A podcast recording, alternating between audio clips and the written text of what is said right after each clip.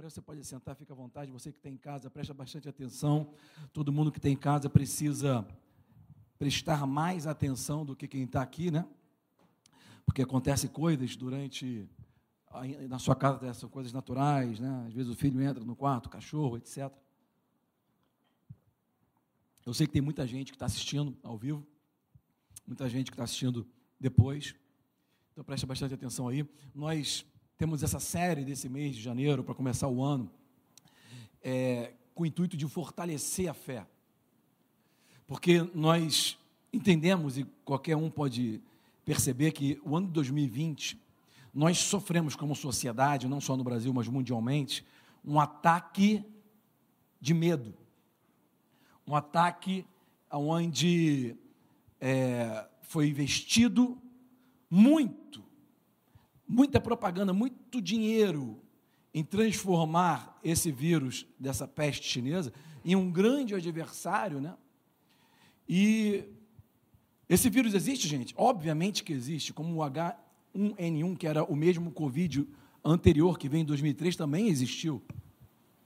E existem vários outros vírus, né?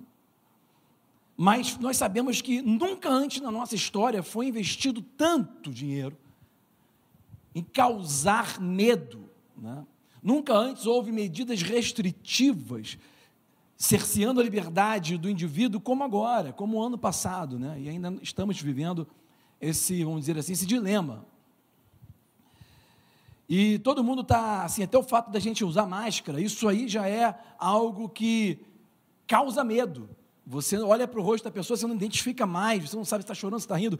Aquilo ali, que quando você vê uma pessoa de máscara, você sabe que essa máscara é uma máscara que o cirurgião usa para para fazer cirurgia. Ela não impede do vírus entrar. Isso é uma, é uma falácia, ok? Todo mundo que sempre usou máscara está pegando do mesmo jeito. Não impede nada isso aqui. O fato de você, se você usa óculos, se o óculos está embaçando, que você não está de máscara, já prova isso, né?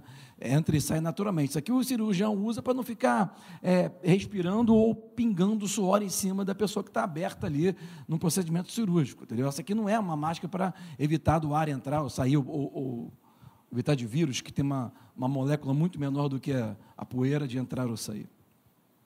Mas quando a gente olha para uma pessoa de máscara, a gente automaticamente causa uma.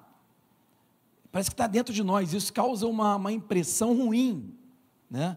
Que algo está errado. Então percebe que nunca antes na história nós passamos por, uma, por, por um período de tanta implementação de medo quanto 2020 para cá. E eu tenho falado para vocês nesse mês que nós precisamos fortalecer a nossa fé. Por quê? Porque o inimigo da fé não é a dúvida. A gente pensa que você crê ou é incrédulo. A gente, a gente faz essa, essa, vamos dizer assim, essa comparação. Não. Muitas vezes você crê com o coração, mesmo duvidando na mente. Isso é possível, isso pode acontecer. Jesus falou em Marcos 11, 23, que a todo aquele que disser a esta montanha, erga-te e lança-te no mar, e não duvidar naquilo que diz, mas crer que se fará como, como fez. E ele fala muito claramente nesse versículo que você não pode duvidar aonde? No coração. Não duvidar em seu coração que aquilo que foi dito acontecerá, ele vai receber o que ele disse. Então perceba que Jesus deixou claro que a fé é liberada pela palavra, mas ela vem do coração, e o coração não é esse órgão aqui, que bate 24 horas por dia, graças a Deus. O coração, na Bíblia, é uma representação do homem interior. Né?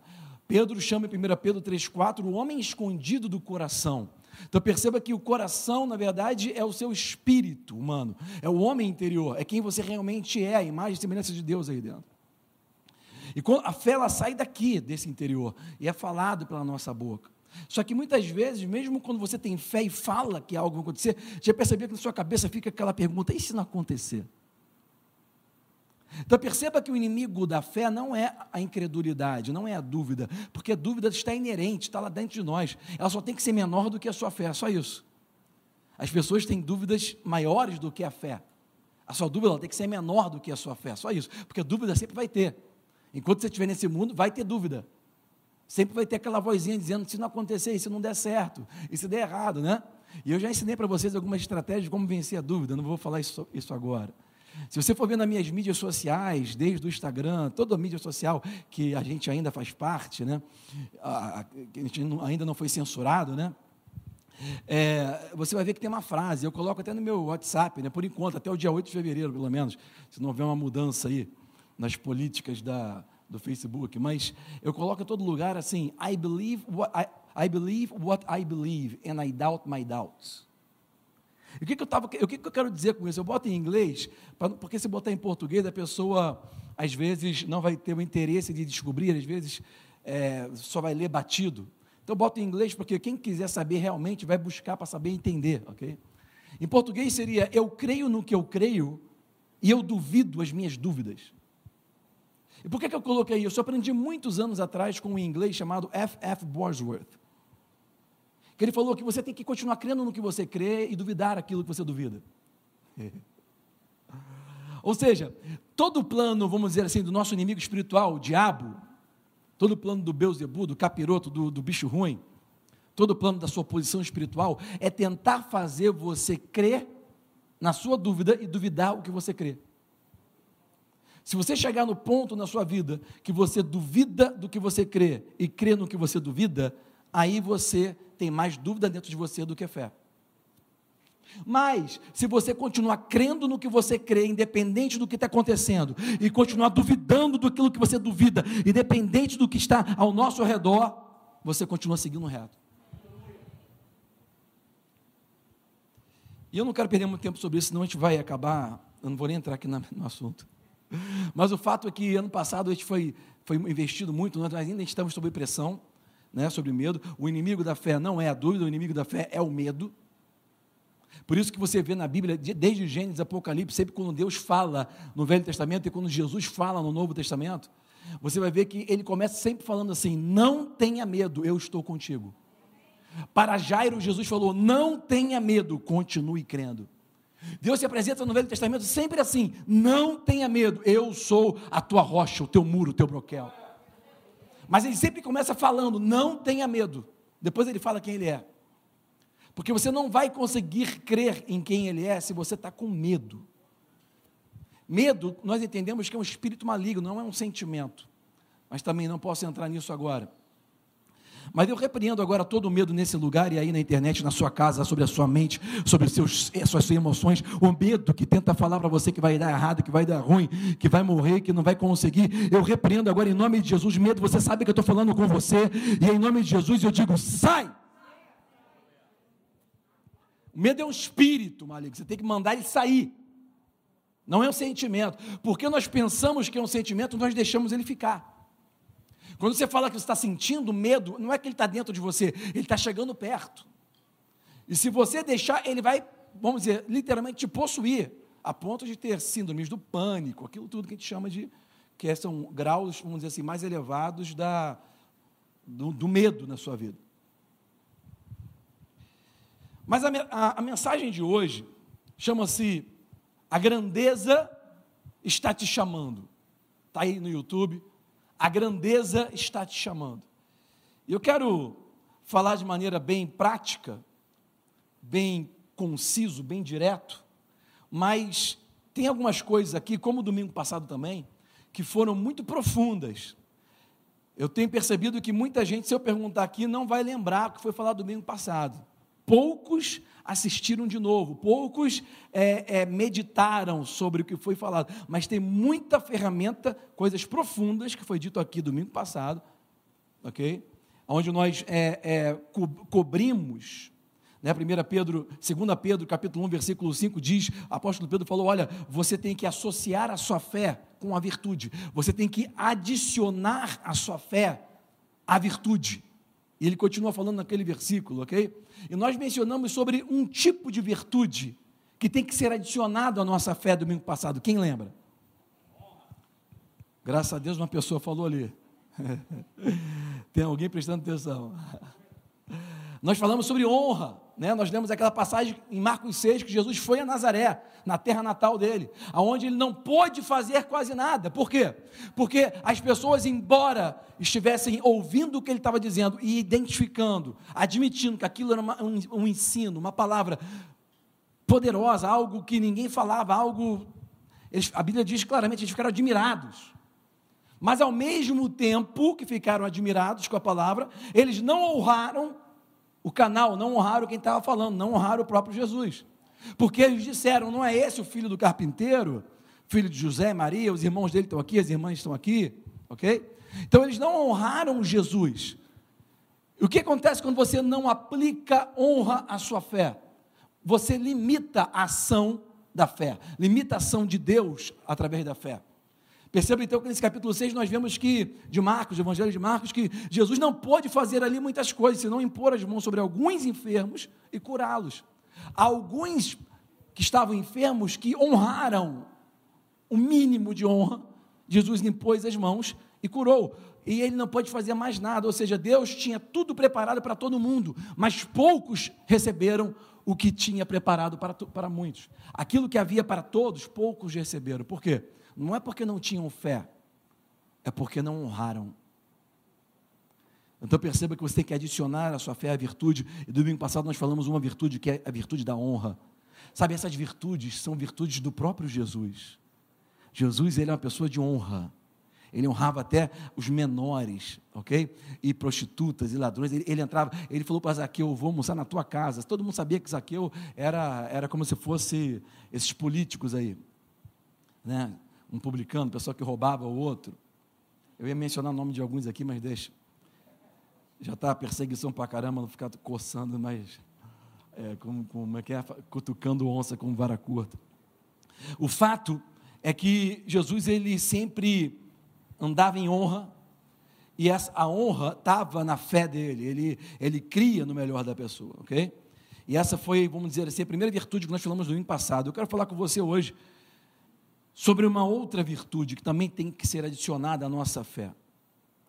Domingo passado nós vemos que a honra ela limita a ação de Deus na sua vida. Se você não honrar, você não recebe de Deus. As pessoas não honraram Jesus e aquilo foi limitado. O próprio Jesus não pôde fazer muita coisa ali. Quem está me seguindo? Isso acontece também, vamos dizer assim, entre casais, pessoas de casa, família, trabalho. Se você não honra outra pessoa, você limita o que ela tem para dar para você. Quando o, marido, quando o marido não honra a esposa, ou a esposa não honra o marido, limita o que um pode fazer pelo outro. A bênção que ele pode se tornar para o outro. Quem está me seguindo? Então vamos falar um pouco mais aqui sobre uma outra virtude. Isso aqui é demais, é poderoso demais. E o título dessa mensagem é sobre grandeza mas nós vamos entender um pouco sobre o que é grandeza, né? E qual é o inimigo disso, daquele, do plano de Deus a respeito de, da grandeza que Ele quer para a nossa vida. Eu quero ler com você em Mateus 23, versículo 11. Bota lá, só esse versículo que a gente vai ler como texto base aqui dessa, dessa palavra aqui hoje. Mateus capítulo 23, versículo 11.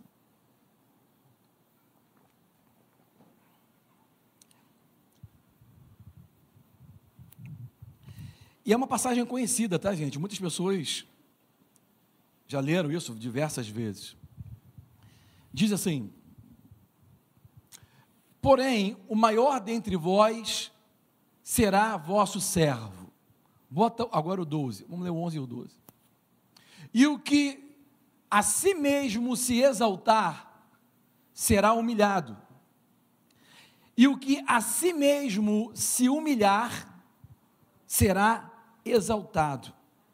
Maior entre vós deverá ser servo, pois todo aquele que a si mesmo se exaltar será humilhado, e todo aquele que a si mesmo se humilhar será exaltado.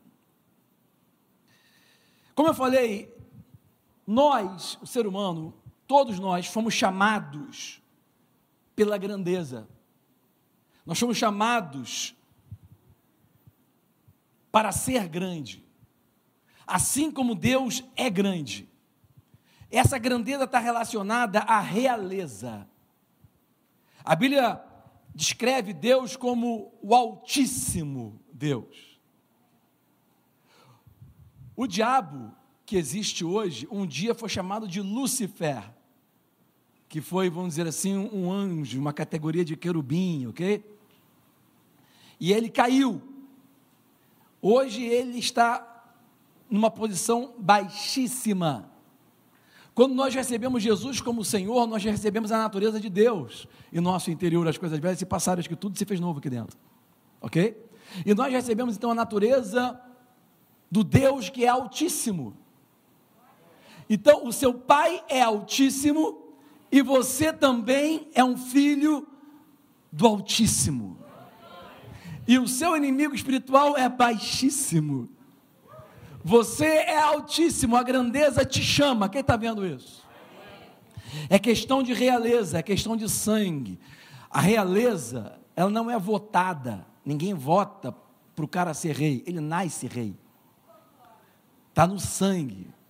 Tem, aquela, tem aquela, aquela, aquele ditadozinho, é, é, sangue azul, né? É da realeza, porque está no sangue. É por isso que o sangue de Jesus está correndo nas suas veias hoje. Através daquilo que ele fez por você. Está no seu sangue, a grandeza te chama. A gente, quando começa a identificar isso e ver isso claramente, nós automaticamente começamos a louvar a Deus, ok? E esse meu louvor, ele deve fluir de acordo com a revelação dessa grandeza. Eu geralmente me pego, meus filhos são testemunhas em casa, de vez em quando eu falo, glória a Deus, de vez em quando no banheiro, estou andando no carro, qualquer lugar, eu falo, graças a Deus, até no lugar público, Dani, estou nem aí, ninguém paga minha conta, eu falo, graças a Deus, ok? É, glória a Deus, é bom demais. O que, que, é isso? É porque eu tenho, eu tenho buscado, e ao longo da minha vida buscado cada vez mais, e quanto mais você busca, você vê o quão grande Ele é, quão grande és tu, Senhor. Então, o, louvor que sai da tua boca, ele está, ele é compatível, ele está no nível da sua percepção de quem Deus é. Quem está me entendendo? Então, o problema de adorar a Deus não é um problema de adoração. Quem não consegue adorar a Deus no meio de um problema, não é porque ele não sabe louvar a Deus ou adorar a Deus, é um problema de percepção. Ele não está percebendo que o maior, o maior dos maiorais, o maior de todos, o maior do que tudo, está dentro de você. Maior do que aquele que está no mundo, quando você começar a ver que o maior está dentro de você, maior do que a Covid que está fora, que está ao seu redor, maior do que qualquer vírus, maior do que qualquer má notícia, o maior está dentro de você, você vai começar a falar: glória a Deus. Deus é bom demais, sabe? Problema em adorar a Deus não é um problema de adoração, é um problema de percepção. Você está vendo o seu inimigo muito grande, calma. Está calma nessa hora. Começa a ver as coisas da maneira certa. Então, você não vai conseguir louvá-lo certo se você não está vendo certo. É uma questão de percepção. Mas quando você percebe realmente quem ele é, você vai querer isso. Porque sabe, gente, deixa eu te falar uma coisa interessante. É, todo ser humano, automaticamente e organicamente, todos nós fomos desenhados para responder à grandeza. Todo mundo aqui gosta de coisa boa, verdade, mentira? Quando você era pequenininho, um garoto aqui, um menino, você era pequeno, você vê um carrão passando, você fala, aquele ali é meu carro. Quem já brincou isso com os primos ou com os irmãos? Aquele ali é o meu carro, não, aquele ali é que é, esse aqui é o meu carro. E todo mundo quer o melhor, né? Que é grandeza. Isso está dentro de nós, é automático, é orgânico, está dentro. Desde pequeno, todo mundo quer o melhor, todo mundo quer o bonitão, o melhorzão, a, a, o que é grande. Ninguém olha para aquele fusquinha quebrado, não, isso aqui é o meu. Não, não. Você só pede, você só fala das BMWs, né? Então perceba que quando você começar a ver Deus realmente nas situações da vida, você vai querer Ele. Você vai querer Ele, porque você sempre quer o melhor. E não existe nada melhor. Graças a Deus. Então, dentro de nós, nós já temos essa capacidade de responder à grandeza. Quando você começa a responder à grandeza de Deus, você automaticamente começa a adorá-lo. Sozinho em casa, sem música, sem nada, sem razão, sem, sem motivo.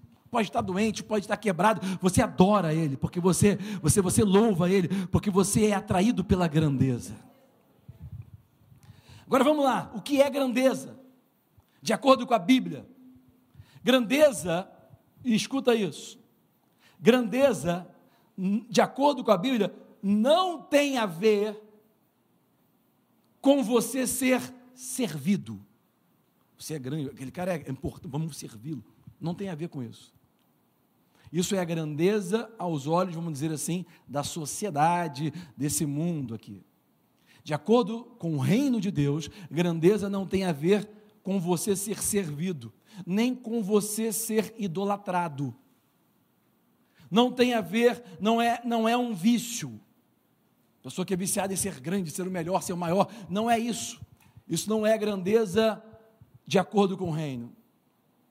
Isso é grandeza de acordo com o mundo, com os padrões naturais, ok? Ah, a pessoa é grande, tem que ser servida, idolatrada, né? Como eu falei, acho que domingo passado, o Neymar, que é um, é, é, é um rapaz que, que fica chutando bola no campo, a pessoa, a pessoa vê aquele rapaz e quer tirar foto com o rapaz. Porque aos olhos de muitos ele é grande. Por quê? Porque faz gol, né? Dá uns, uns dribles, né? Ganha milhões porque faz isso. Então você você acha isso grande, então você acaba idolatrando, você quer servir, você quer. É, tem pessoas que têm um vício de ser grande, que ser maior que outras. Né? De acordo com o reino de Deus, grandeza não tem nada a ver com isso. Você foi chamado para ser grande, você foi chamado, a grandeza, ela te chama, mas não é isso. Não é você ser servido, nem idolatrado, não é um vício. Na verdade, a grandeza é uma virtude. Como eu falei domingo passado, você vai ter que ouvir essa mensagem mais de uma vez. Sabe, a Bíblia diz que o pai da fé, chamado Abraão, ele recebeu uma promessa de Deus, logo no começo, está lá em Gênesis 12, versículo 2 e 3, onde o próprio Deus fala com ele: Eu vou fazer você ser grande, o seu nome será grande entre as nações. Deus, Deus elevou, eu vou fazer você ser grande. Deus prometeu isso pessoalmente para Abraão. Percebe que as três maiores religiões do mundo têm Abraão como pai, né? Mas numa perspectiva bíblica, a grandeza ela não é alcançada automaticamente, simplesmente porque Deus está te chamando para a grandeza. A grandeza ela, ela tem que ser alcançada intencionalmente. E para isso nós temos que identificar, ver claramente o que é grandeza de acordo com a cultura e o que é grandeza de acordo com o reino. Como eu tenho falado agora. Por exemplo, culturalmente existem dois extremos. O primeiro extremo é o seguinte: você não é ninguém até ter sucesso em alguma coisa. Aí você se torna grande. Qual é o outro extremo? Você já é alguém, mesmo não fazendo nada. A pessoa que é um ninguém e tem sucesso em alguma coisa, um self-made man, uma pessoa que teve sucesso em alguma coisa, ela se torna importante, grande. A pessoa que nunca fez nada, mas já nasceu grande, numa família, é um herdeiro, sei lá, é, é, é um príncipe, ela não faz nada, mas ela já é grande. São dois extremos de grandeza na sociedade, na cultura. No reino de Deus, esse, não existe extremos, ok? No reino de Deus, ambos os extremos são um. Contudo, um tem que vir antes do outro. Ou seja, o ser grande tem que produzir o fazer coisas de grandeza. Quem está me seguindo? Então, na cultura, o cara, não é, o cara já é alguém não faz nada. O cara que não é ninguém, ele quer fazer uma coisa para ser. No, no reino, não. Você já é e por isso você faz. Jesus não serviu, Jesus, aquela, aquela, aquele momento icônico que ele pegou a toalha, jogou no ombro, pegou um balde, ajoelhou e começou a lavar os pés dos discípulos. Jesus não fez isso para se tornar menor, para se mostrar menor. Jesus, na verdade, sabia quem ele era, e ele fala: um senhor não se torna menor porque está fazendo algo pelo seu servo. Ele estava querendo, na verdade, demonstrar o seguinte: eu sou maior do que vocês, estou servindo vocês. Por quê? Porque eu sou quem eu sou.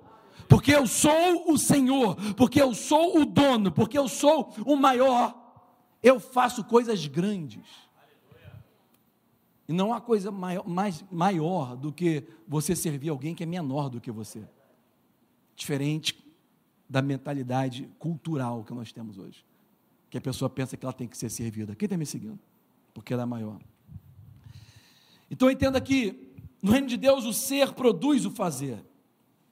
Mas isso, gente, é uma evolução. E porque é uma evolução, não é algo automático, para nós experimentarmos, Jesus ele nos mostra o maior inimigo da nossa grandeza nesse texto.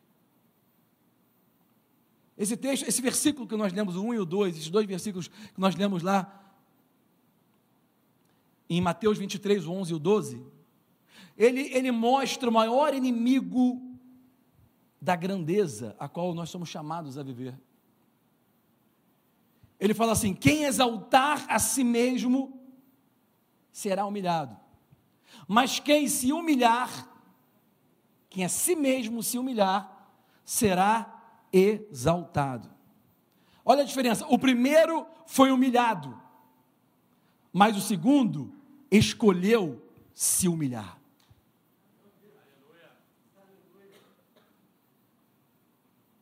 Quem exaltar a si mesmo será humilhado. Não tem jeito. Mas quem escolher se humilhar será exaltado. O inimigo da grandeza, de acordo com o reino de Deus, é a nossa própria elevação. Quando você tenta ser grande, é, isso é o inimigo da grandeza que Deus te chamou para viver. Quem está me seguindo? Em outras palavras, a sua própria elevação ou então o seu orgulho. O orgulho, Jesus deixa claro nesse versículo que o orgulho é o inimigo da exaltação de Deus na sua vida. Então, o orgulho na Bíblia não é você ter um sentimento saudável de si mesmo. Escuta isso. Porque a gente pensa o seguinte: não, o orgulho você tem que andar com o sapato furado. Você para ser humilde, você tem que andar com o sapato furado, né? Você não pode ser orgulhoso, você não pode ter um carro muito bom, tem que ter um carro mais ou menos, né? Você tem que ser mais humilde, né? Eu, eu, eu nasci nessa, nesse contexto religioso, né? dessa falsa humildade, né? Onde a gente pensa que é, é, ser humilde é você pensar menos de você, né? E de acordo com o reino de Deus revelado na Bíblia Sagrada, ser humilde não é você pensar menos de você. Jesus nunca pensou menos dele. Ele sabia exatamente quem ele era, ok? E ele falou quem ele era. Então, o orgulho, de acordo com a Bíblia, não tem a ver você pensar menos de você. Tem a ver com você pensar menos em você. E mais no seu entorno, mais num propósito, mais num objetivo à frente. Quem está me seguindo? Então, o orgulho sendo o maior inimigo da grandeza de Deus na sua vida, na sua vida, você tem que entender que esse orgulho não é você ter um sentimento saudável de você mesmo. Você ter um sentimento saudável sobre você mesmo não é orgulho. Você saber quem você é não é orgulho. Você saber quem Deus te chamou para ser não é orgulho. Você se posicionar como Deus te colocou não é orgulho. Quem está me seguindo? Mas o orgulho se refere a um inchaço do ego, a uma superestimação de quem você é e o que você faz. Você está estimando muito, dando muito valor para quem você é e o que você faz. Às vezes, uma das duas ou ambas áreas da nossa vida. Né? Muitas pessoas estão é, é, sendo enganadas pelo próprio orgulho, porque estão estimando demais quem são, outras estão estimando demais o que fazem, ou ambas as coisas, o que fazem e o que são. Deus, ele deixa claro que na Bíblia que ele resiste a isso. Porque quando a pessoa estima demais o que é ou estima demais o que faz, ela deixa a vida de todo mundo ruim. Ela estraga a vida de todo mundo, não só dela, mas ela complica tudo, os relacionamentos todos. Olha o que o Salmo 101, versículo 5 diz: Aquele que difama o seu próximo e, de novo, próximo não é aquela pessoa que está na China, na África, não. Próximo, geralmente, é aquela pessoa que está dormindo na cama com você, ou seja, o seu cônjuge. Aí depois tem os familiares que moram com você em casa. Aí depois tem os familiares que moram com você é, fora de casa. E os amigos, ok? São próximos. Olha o que a Bíblia diz: aquele que difama o seu próximo às escondidas, eu o destruirei. Deus fala, eu é que vou destruir. E tem gente que está vivendo assim, até dentro da igreja que se diz cristão, e quando começa as coisas ruins acontecerem, pede para Deus, né? O Satanás está aqui, Senhor, me ajuda. Não. Às vezes é Deus que está destruindo mesmo. Eu já falei outras vezes para vocês, e vocês não entenderam. Às vezes Deus destrói os seus planos antes que os seus planos te destruam. Aquele que difama o seu próximo às escondidas, eu o destruirei. Aquele que tem olhar altivo e coração soberbo, não o suportarei. Olha, olha que coisa, Deus ele não suporta olhar altivo. O que significa isso?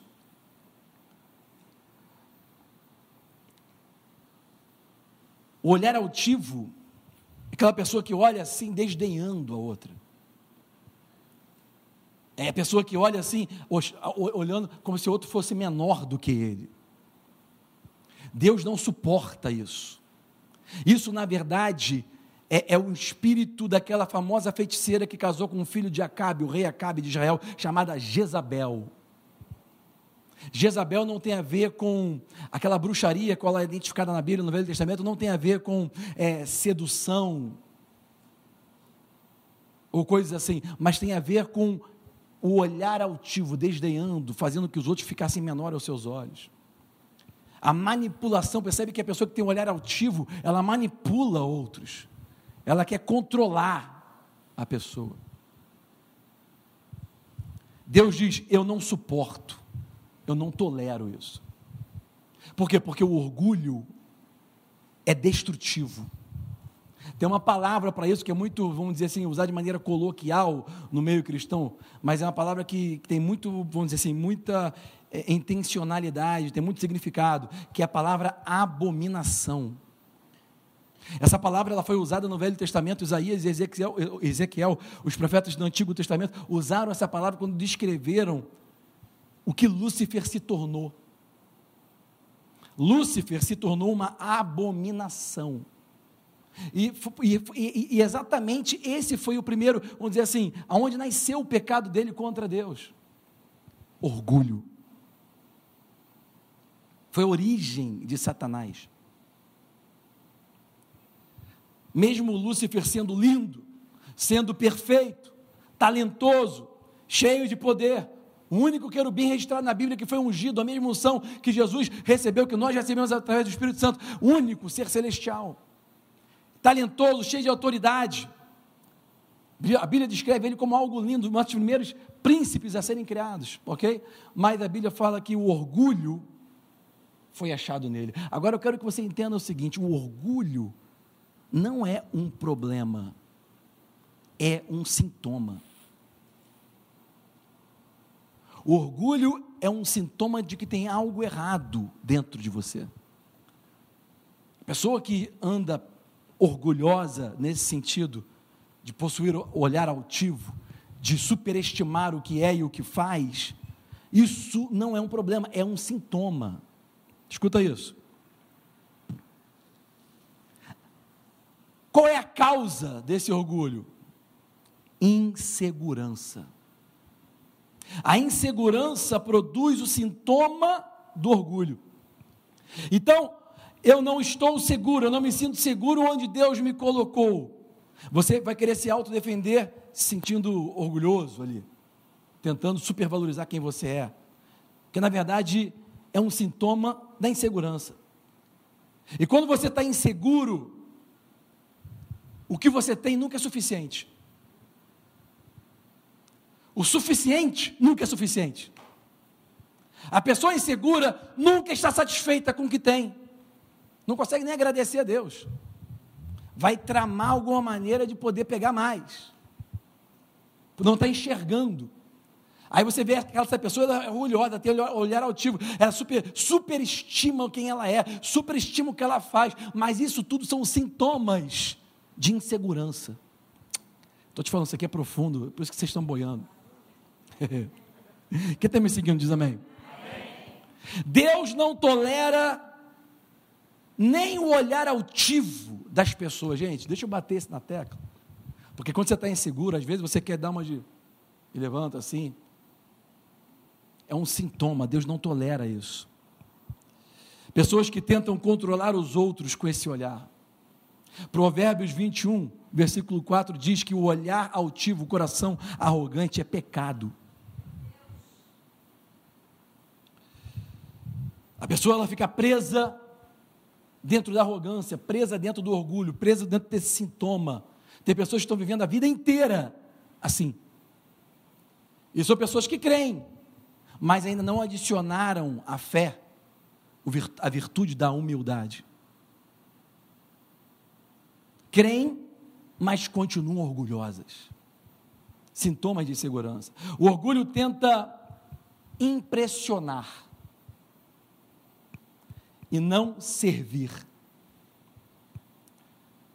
A pessoa que está presa ao orgulho, quando ela serve, ela serve para impressionar, ela não serve para servir. Aí você vê que a pessoa está servindo, mas ela está servindo para impressionar. Entendeu?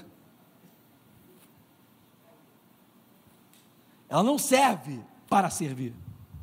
Porque, como o orgulho tem uma obsessão de impressionar, a pessoa que está aprisionada pelo orgulho, ela finge ser, ao invés de realmente ser o que o orgulho não deixa ela ser, enquanto ela está fingindo ser. Você vai ter que ouvir de novo para você pescar, ok? Anotar, botar no Twitter, Instagram, enquanto não for censurado. A pessoa, ela, ela, não, ela, não é, ela realmente não é aquilo. Porque quando ela está aprisionada pelo orgulho, ela deixa, o orgulho não permite que ela realmente seja, enquanto ela está fingindo ser. Estou te falando, isso aqui é profundo, mas você vai ter que ouvir e meditar nisso algumas vezes. Ouve de novo. Volta para trás. Sabe, por isso que Deus ele é agressivo com orgulho. A Bíblia, quando fala sobre isso, ele fala de maneira assim: eu vou destruir, eu não tolero. Por quê? Porque o orgulho impede as pessoas de aprenderem o que devem aprender para se tornar o que elas nasceram para ser. Sou orgulhosa, não aprende. Ela está impedida de aprender o que ela precisa aprender para ser o que ela tem que ser. O orgulho ele não te permite admitir o que você não sabe. Sabe, gente, isso aqui são coisas que eu estou pregando hoje, mas eu, eu ensino para meus filhos em situações, né? Nós, nós temos que ser lembrados disso. Você não admite que você não sabe o que você precisa aprender, porque você está aprisionado pelo orgulho. O orgulho ele te impede de receber cura. Assim como a falta de honra limita a ação do poder de Deus, o orgulho ele te aprisiona para você não receber. O orgulho te impede de pedir ajuda para pessoas que realmente podem te ajudar.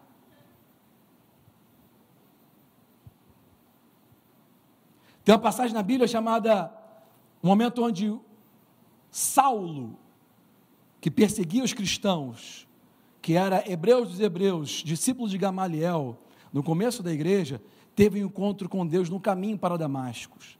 E a Bíblia diz que ele viu um, ele viu um, um, uma, um freixo de luz, e ele caiu do cavalo, e quando caiu do cavalo, uma voz falou com ele, por que você me persegue? E ele pergunta, quem tu és? Ele fala, eu sou Jesus a quem você persegue. Naquela hora, até as pessoas que estavam junto com ele nos outros cavalos não escutaram a voz, mas viram aquele clarão e fugiram. Ali Saulo iria se transformar em Paulo, o maior apóstolo dos doze. Escreveu mais da metade da Bíblia. Aí nessa passagem, Deus manda Saulo, que estava se tornando em Paulo, ir para a casa de um homem chamado Ananias, que era discípulo de Jesus, estava no começo da igreja. Ananias era um dos caras que ele ia perseguir para matar. E Deus mandou ele ir exatamente se encontrar com Ananias. Então Deus falou também com Ananias, e Deus alinhou a mente de Ananias. Na Bíblia você vê em Atos lá que era assim: é, Deus falou com Ananias: olha, aquele homem, conhecido como Saulo, está indo lá, eu quero que você vá lá e ore por ele. Aí Ananias responde a Deus: Mas Senhor, esse é aquele que persegue os cristãos, que mata, matou Estevão, está matando todo mundo. É exatamente esse cara. Deus preparou Ananias para ajudar a Saulo. Escuta isso. Ele alinhou Ananias para dar a Paulo a cura. Mas se o orgulho impedisse Paulo de aceitar a ajuda de alguém que ele estava perseguindo, olha o que eu falei: o orgulho te impede de pedir ajuda para pessoas que realmente podem te ajudar.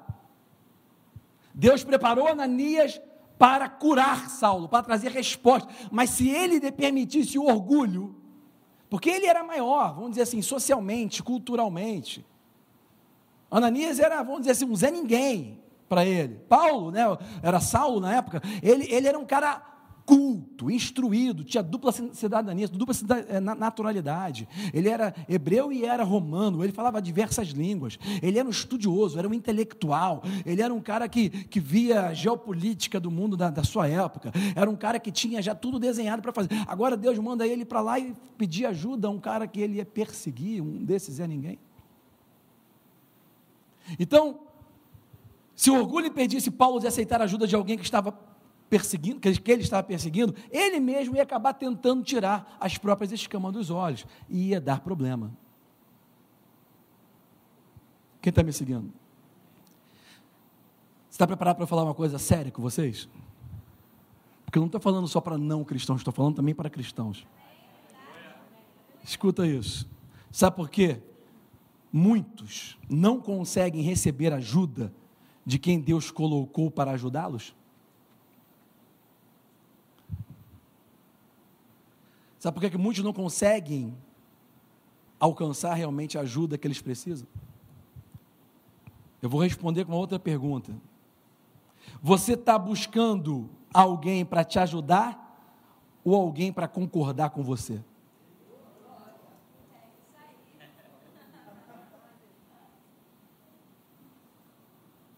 Outra pergunta: você está buscando alguém para te falar a verdade ou alguém para confirmar a tua verdade?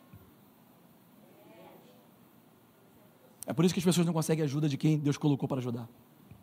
Porque elas querem pessoas que concordem com elas. Elas querem pessoas que vão afirmar a verdade delas. Elas querem ouvir pessoas que vão concordar com aquilo que elas estão falando.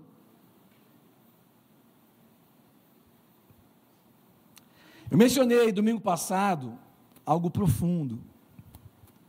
Na passagem icônica da Bíblia, que mostra Abraão pegando o seu filho Isaac, selando uma jumenta lá, um burro, indo com ele mais dois servos para o alto de um monte para sacrificar o filho. Quem lembra disso? E tem um ensinamento na analogia de selar o burro que você tem que ouvir a mensagem de novo para você entender. Mas eu quero pegar a mesma passagem para te mostrar outra coisa, que é tão ou mais profunda, ainda na mesma passagem. E eu posso falar isso de maneira bem assim, tranquila, porque tem, a maioria que está nos ouvindo que, a, pela internet ou que está aqui, conhece muito bem essa passagem, até o ateu conhece essa passagem, né? O momento que Abraão foi sacrificar Isaac, o único filho. Bom, Abraão foi sacrificar o filho. E, e quando ele saiu de lá, gente, você tem que entender uma coisa. A gente lê essa passagem de uma maneira muito, vamos dizer assim, batido. A gente passa batido na passagem porque a gente conhece, já ouviu, alguém leu para a gente, a gente já pregou milhões de vezes. Mas o fato é que, se você parar para pensar e imaginar, imagina aquele homem tomar uma decisão, aonde ele diz: Deus mandou eu matar o meu filho. Hoje na Argentina isso é até popular, né? Tem uma agenda aí, né, que, que apoia o aborto até as últimas consequências, né? Mas imagina o teu filho já grande. E você falar que foi Deus que mandou. maioria das pessoas da sua casa, principalmente sua mulher, vai falar que tu é maluco, bebeu. Você está maluco? Nosso único filho. Deus ia mandar você fazer isso. Então você imagina a certeza que o cara tem que ter para botar a cara a tapa e falar que foi Deus e ir fazer. Imagina isso. A gente não pensa nisso, né? A gente só pensa, ah, não, Abraão, pai da fé foi, aquelas coisas do passado, né? aquela historinha. Tem pessoas que pensam que é fábula, né? Uma historinha da carochinha. Mas isso é uma coisa, vamos dizer assim, no mínimo forte demais. Para o cara ter essa certeza. Ele falou com a mulher dele.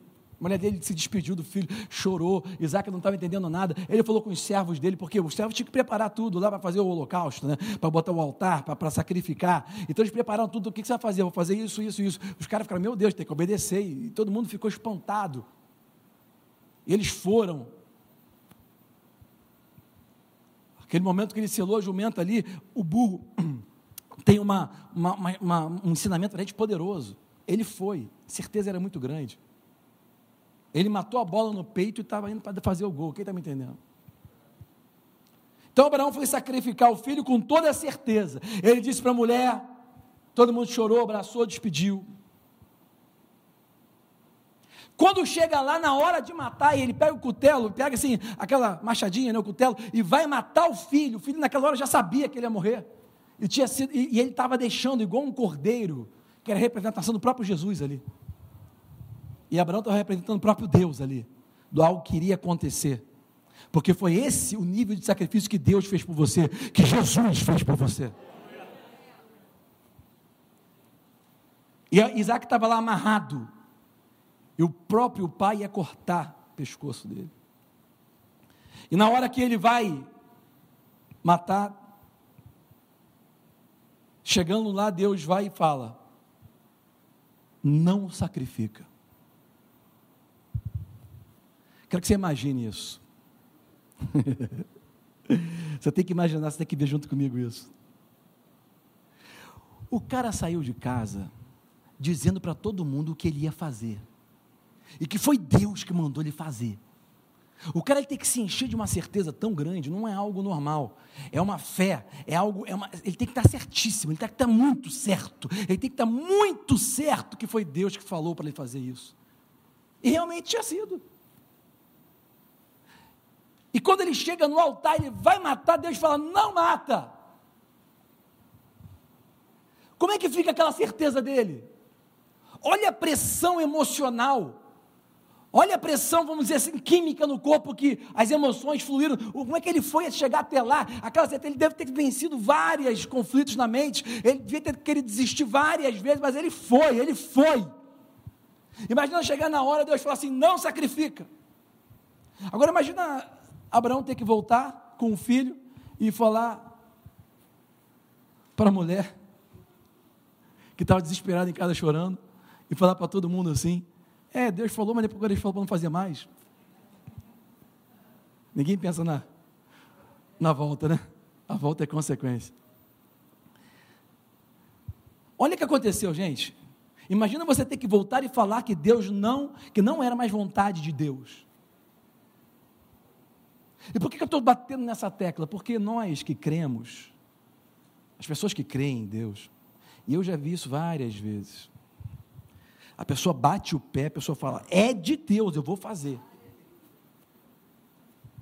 A pessoa bota, investe o dinheiro, faz, é de Deus, Deus falou comigo, eu vou fazer, é, é para fazer, é Deus que mandou. Como eu falei, e era Deus que tinha mandado.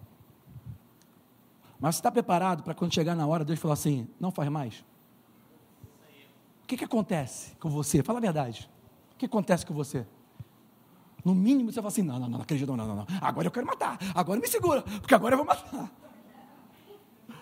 O nosso ego, porque a gente, deu, a gente deu a nossa cara a tapa, a gente falou que era Deus.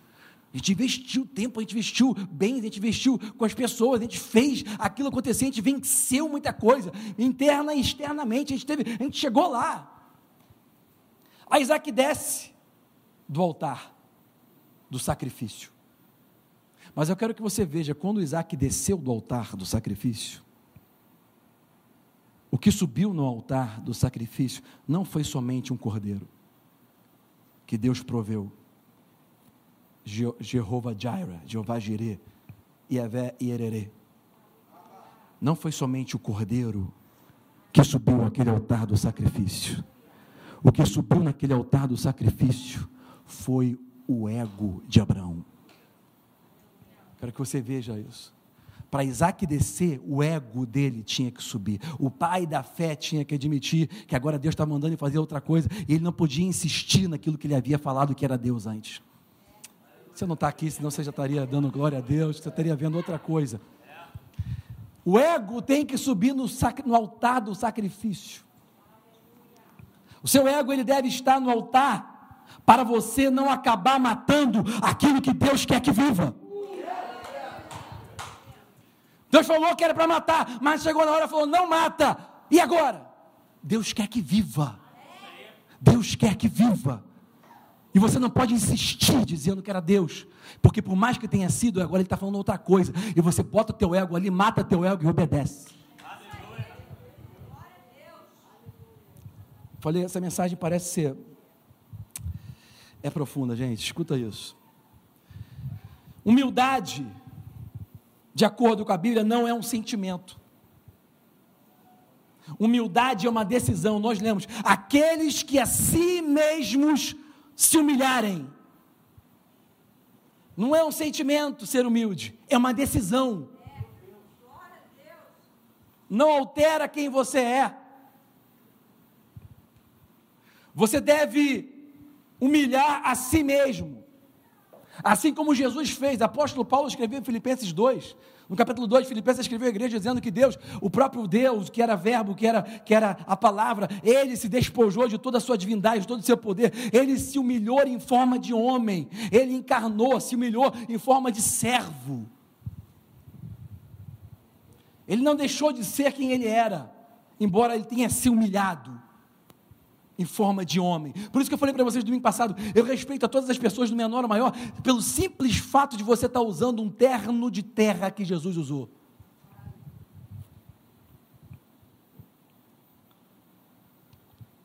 Aí nós vemos também, como eu falei domingo passado, que Jesus, quando ele foi ressurreto, ele nasceu, ele, ele, ele, ele ressuscitou com, a, com o DNA de leão. Como você pode ser um leão e ser humilde? Então eu vou te falar aqui quatro pontos quatro pontos do que o que a humildade não é, de acordo com a Bíblia, ok? O que a humildade não é, de acordo com o reino de Deus. Primeiro, primeiro ponto. Humildade, como eu falei antes, não é uma baixa autoestima espiritualizada. Aquela baixa autoestima, você pensar menos de você, ser um pobre coitado, você está passando mal, você está doente, você tem dinheiro, você não tem ninguém, eu vou servir ao Senhor. Essa baixa autoestima espiritualizada. O cara está lá na igreja, trabalha lá como pastor, como alguma coisa, apóstolo, etc. o cara tem que ter um carro ruim, porque pastor não pode dar carro bom. Esse tipo de coisa. Ponto número dois: o que é humildade não é? Humildade não é extremo, humildade é equilíbrio. Não é pensar menos de você, mas pensar em você, é, é, menos em você. Isso vai trazer equilíbrio. A pessoa que pensa só nela é uma pessoa desequilibrada. Quer saber qual é a razão, a única razão para os divórcios de casais? Não é incompatibilidade vamos dizer assim, não é falta de química, não é, é porque um tem uma história, outro tem outra, não. Eu vou falar muito claro: trocar de mulher, trocar de marido é trocar de problema. Não existe pessoas perfeitas. Você que está procurando uma pessoa perfeita, esquece, você não é. Porque se todo mundo está procurando pessoa perfeita, ninguém vai achar. O casamento é o maior é a maior analogia de um relacionamento com Deus. Escuta isso. São duas pessoas disfuncionais que têm que fazer o negócio dar certo.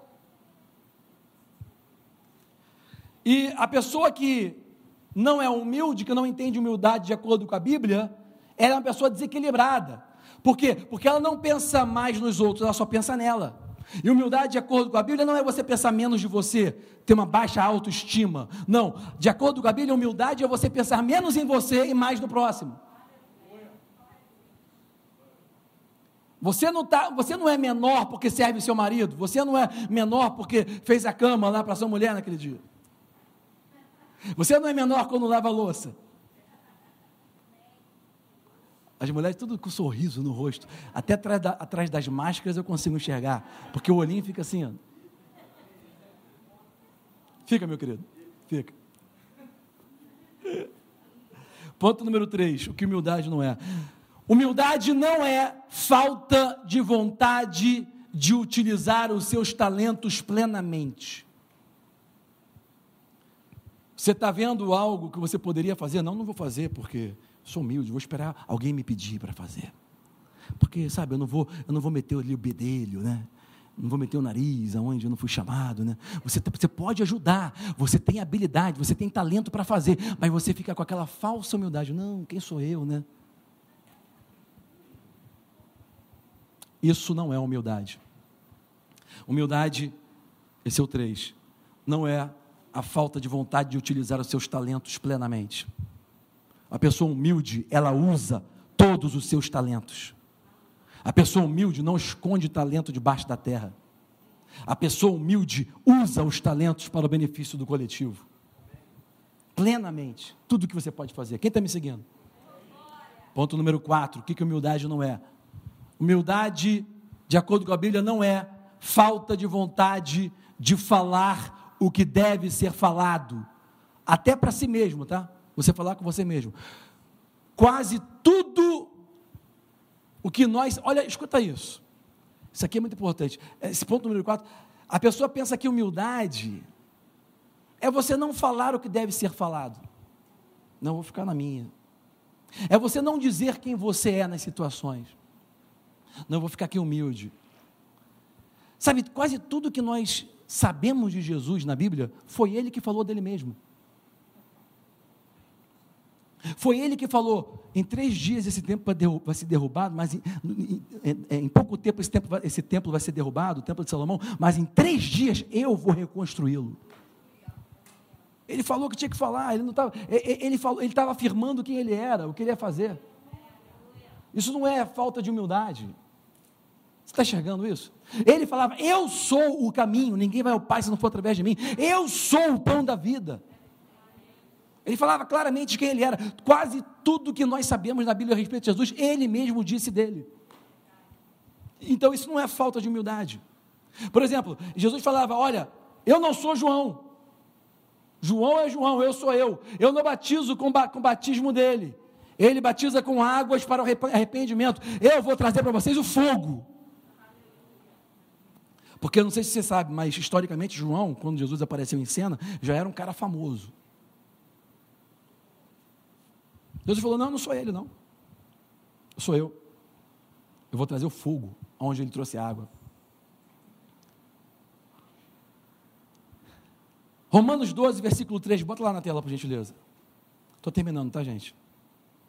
Eu não sei nem que oração que eu não trouxe o meu telefone aqui.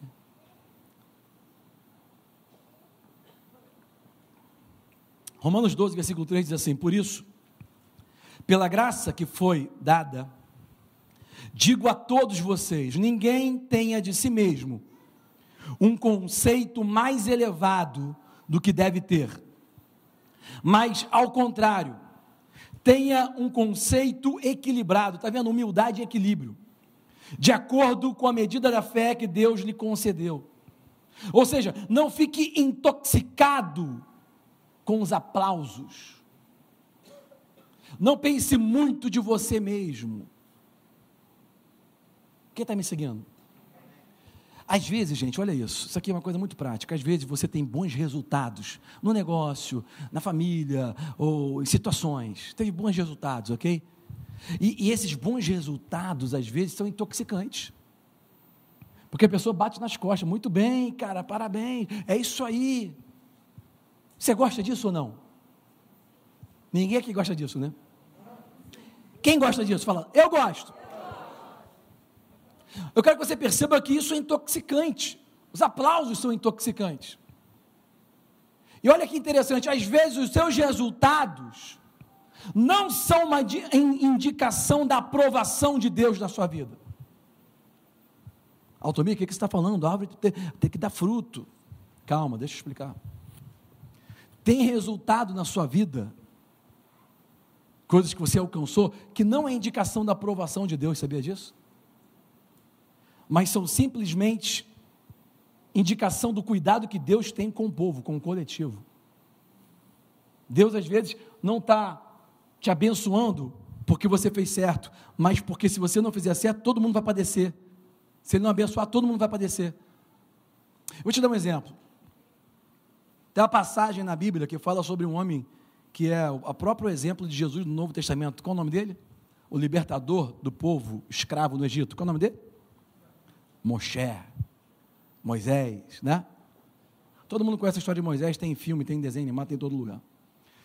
Chega uma, uma hora que ele estava com o povo no caminho, indo, quase chegando na terra prometida, que Deus fala com Moisés o seguinte: Olha, Moisés, eu quero que você. O povo está passando sede, o povo está no deserto com sede, clamando por água, não tem onde sair água pura aqui, água mineral, com, com pH alto. Mas eu tenho, uma, eu tenho uma solução. Faz o seguinte: vai lá e fala com a rocha. O que, que Moisés fez? Ele foi lá e bateu na rocha duas vezes com raiva. Pum, pum. A Bíblia diz que saiu água da rocha, abasteceu e tirou a sede de todo mundo. Mas aquele bom resultado não foi uma indicação da aprovação de Deus. Aquele bom resultado foi uma indicação do cuidado de Deus com o povo. Porque mesmo ele fazendo errado, se não tivesse saído água, todo mundo teria padecido pela estupidez de Moisés. Então o líder foi estúpido, foi um cara que desobedeceu, mas teve bom resultado. E bom resultado é intoxicante. Você acha que está certo. Você está vendo agora? Mas logo em seguida Deus chama o cara, Moisés.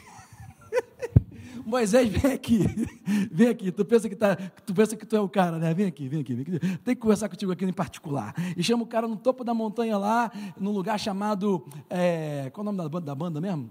É, é, Johnny, Johnny, como é que é o nome da banda? Cates Barneia, é o nome daquele lugar, sabia? É, Deus chamou, Deus chamou é, é, é o Moisés, né? Vem cá, Moshe, trocar contigo uma ideiazinha, vem cá. Aí chamou Moshe lá, foi no topo de Catibarné ali, que é aquela região pré a entrada ali de, de Canaã, né, da cidade da terra prometida, etc., da terra que manda leite mel, etc. E Deus olhou para ele e falou assim: Você está vendo toda a terra prometida? Está vendo? Eu estou. Deus falou para ele: Você está vendo, mas você não vai entrar. Olha que coisa braba, que coisa terrível. Ver, mas não poder ir lá ver. Chegar até aqui e morrer na praia. Ele teve um bom resultado, mas Deus não aprovou. O bom resultado foi indicação do cuidado de Deus com o povo, não porque ele fez certo. Quem está me seguindo? Tem muito líder, muita gente por aí tendo bom resultado,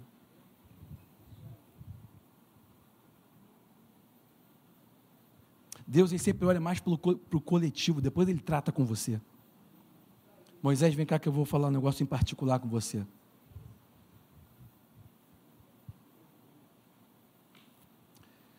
O bom resultado de Moisés ali, então, foi uma indicação do amor de Deus pelas pessoas, porque Moisés estava preso na sua estupidez, sua raiva. Deus então chama Moisés em particular e mostra a ele até a entrada e diz: Você nunca vai entrar. Então eu quero que você sempre se lembre disso. O que eu estou falando para vocês é que isso não é uma indicação de simplesmente abandonar o orgulho.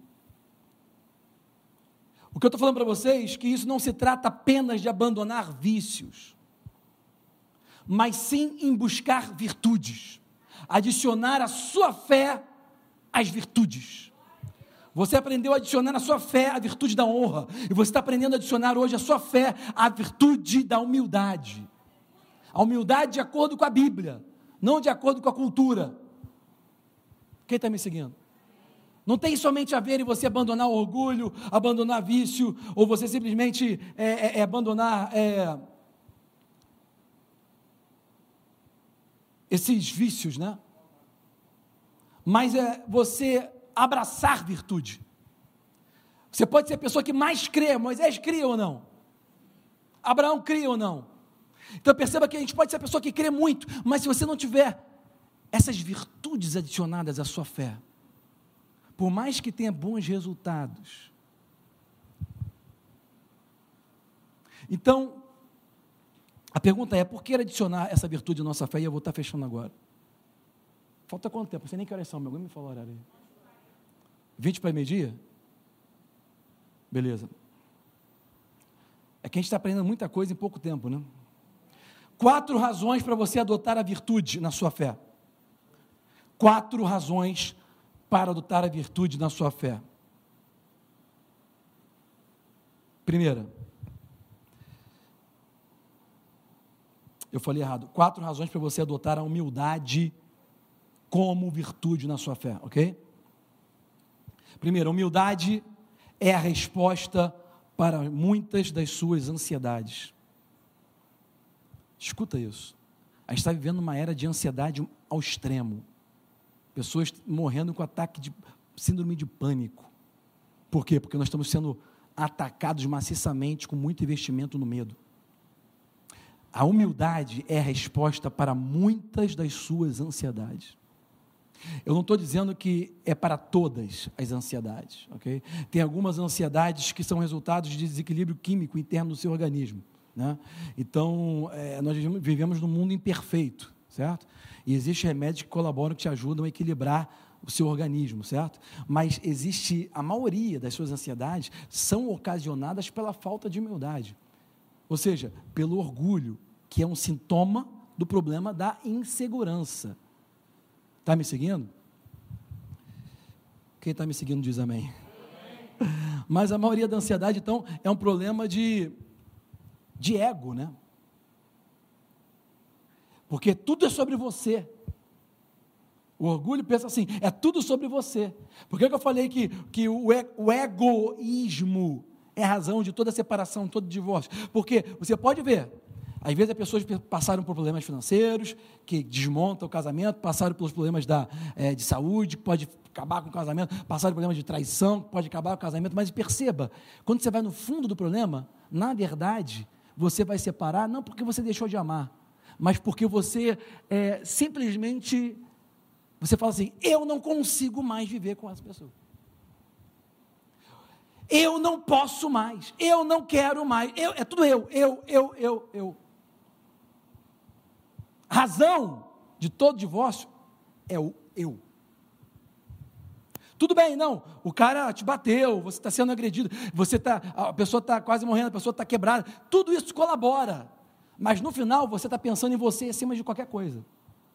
E você quer sair dessa. Quem está me seguindo? Tem casos e casos. Se a pessoa, por exemplo, se a mulher, né, mais usualmente, é agredida fisicamente pelo marido, se ele bate nela a ponto até de poder, além de infringir a integridade física, até causar uma debilidade ou morte, eu sou a favor de separar. O cara é maluco. Ou você vai na justiça, pega, pega lá uma, como é que fala? Uma, uma medida cautelar que protege, tira o agressor de casa, né? Essa semana eu vi a matéria que o agressor ele foi tirado de casa por uma medida cautelar pela justiça e voltou na casa para bater na mulher, só que a mulher estava armada e deu uns tiros e saiu correndo. Então eu sou a favor até também da mulher estar armada. A posse é fácil tirar, você tira em dois meses na Polícia Federal. Deixa em casa, guardadinha lá. Ou você vai esperar o policial chegar para te defender. Aí já morreu, filho. Já morreu. Existe casos e casos, mas você vai entender que no fundo tudo é por sua causa, é você, você pensando em você primeiro. Não que alguns estejam com razão, não que outros. Eu não tiro a razão de ninguém, tá? Mas o egoísmo, o ego, aquilo que é tudo sobre você, está ocasionando todos os problemas.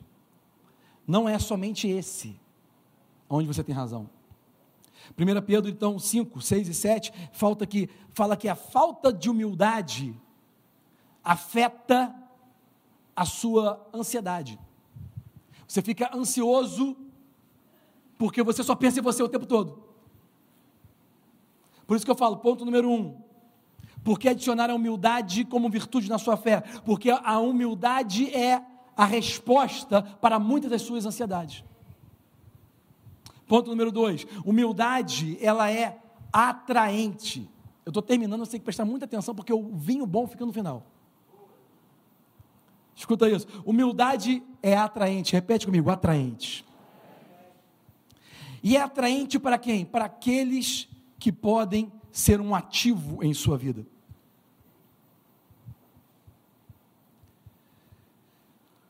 Para onde nós vamos no plano de Deus, cada um de nós precisamos de uma qualidade diferente de ajuda. naquilo que você trabalha, naquilo que você faz, para onde você está indo, para onde Deus está te posicionando, te colocando, você precisa de uma qualidade específica de ajuda. Você precisa de uma pessoa boa, vai ser um ativo para você, uma pessoa gabaritada, ou rica, ou importante, ou uma pessoa sábia, sei lá. Pessoa que vai te ajudar, como Jonatas ajudou Davi. Ele era príncipe. A humildade de Davi fez ele ser atraente a Jonatas. O cara tinha acabado de matar Golias, ele estava tranquilo, não estava achando que era a, o rei da, da última Coca-Cola do deserto. Não estava achando que era a última bolacha do pacote, né? ou biscoito do pacote. Até porque o último biscoito sempre está quebrado.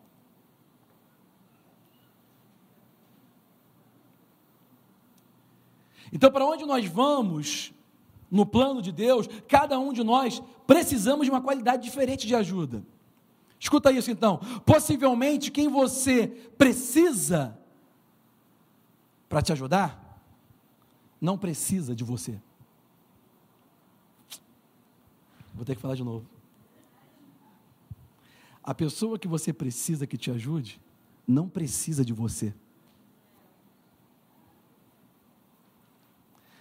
Você tem que se tornar atraente para aquela pessoa querer te ajudar. Quem está me seguindo?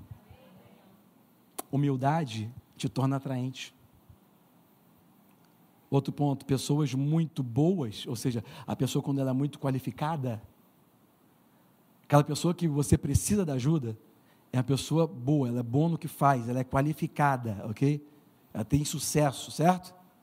Essa pessoa, geralmente está muito ocupada. Você consegue ajuda de pessoas que estão desocupadas. Mas quem está desocupado, desculpa o termo, vagabundo, não tem qualificação para te ajudar. Não sei se você está aqui. A humildade te torna atraente. Quem está me seguindo? Para conseguir tempo na agenda de uma pessoa ocupada, você precisa ser atraente. Porque aqueles que podem te ajudar não têm tempo para lutar com você para tentar te ajudar. Se você não for humilde, você não reconhece que precisa de ajuda. Porque a, o orgulho, ele te aprisiona para que você não admita que precisa. E a pessoa que pode te ajudar não tem tempo para te convencer, para brigar com você, para falar com você, igual a sua mãe fazia, para tentar te ajudar.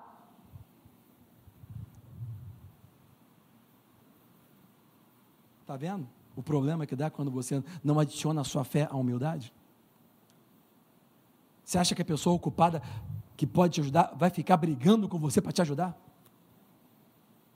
Você só vai conseguir ajuda de pessoas que concordam com você, que confirmam a sua verdade, que vai botar o ombrinho para você botar a cabecinha e chorar, que até você vai se sentir um pouco melhor, mas não vai mudar nada na tua vida.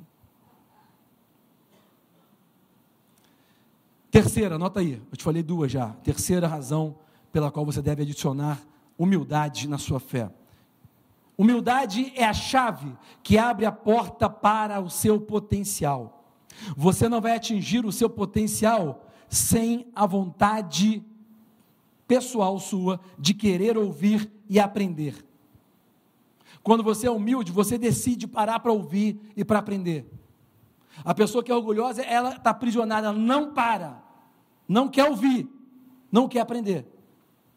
Então não atinge o potencial. Não dá mais para você perder muito tempo na barriga de um peixe como Jonas ficou. Hoje em dia o mundo está muito rápido. As oportunidades vêm e vão embora rápido. Se você, a janela de oportunidade, ela está menor do que no passado. Quem está me entendendo? Então, a humildade é a chave, é uma, é uma chave que abre o seu potencial, porque quando você está andando em humildade, está adicionado à sua fé, por mais que seja pessoa de fé e crê, quando você está andando em humildade, você decide parar para ouvir, decide parar para aprender. Isso é ensinável. E ponto número quatro, para fechar. Humildade, chama aí Filipão, pastor Felipe, Marquinhos. Esse é o ponto número quatro. Esse aqui é muito bom. Humildade é a torneira por, por onde o favor vai fluir. Imagina a torneira. Humildade é aquela torneira por onde o favor vai fluir sobre a tua vida. Agora eu quero que você escute isso. Ninguém aqui merece favor. Aliás, favor é algo que você recebe sem merecer. Está me seguindo? Então você não pode nunca merecer um favor, mas escuta isso: você pode se posicionar para conseguir favor. Pedro fala nisso, 1 Pedro 5, 5 e 6. Sabe, embora você não mereça favor de ninguém, você pode se posicionar para conseguir o favor. Quem está me seguindo? A humildade é a torneira que faz o favor fluir. E eu quero terminar pela última vez te falando isso. Escuta, escuta. Você conseguirá esse favor fluindo sobre a sua vida quando você entender que o favor de Deus voa em baixa altitude. A pessoa orgulhosa está aqui. A pessoa que está humilde, de acordo com a humildade, de acordo com a Bíblia, está aqui. Quando você entender que o favor de Deus voa em baixa altitude, o orgulhoso está aqui, ele, não, ele nem vê passar. O favor de Deus, ele voa abaixo do radar. Só é perceptível para quem está na humildade. Para quem adicionou humildade à sua fé. Quem está comigo, fica de pé. Você que tem casa, fica de pé se você puder também. Só como um sinal de juntar a sua fé com a nossa. Entendendo esse princípio, essa, essa virtude que precisa ser adicionada em nossas vidas. A virtude precisa ser adicionada, a virtude da honra, para você não limitar o que Deus quer fazer, que já está preparado, é a virtude da humildade, de acordo com a Bíblia.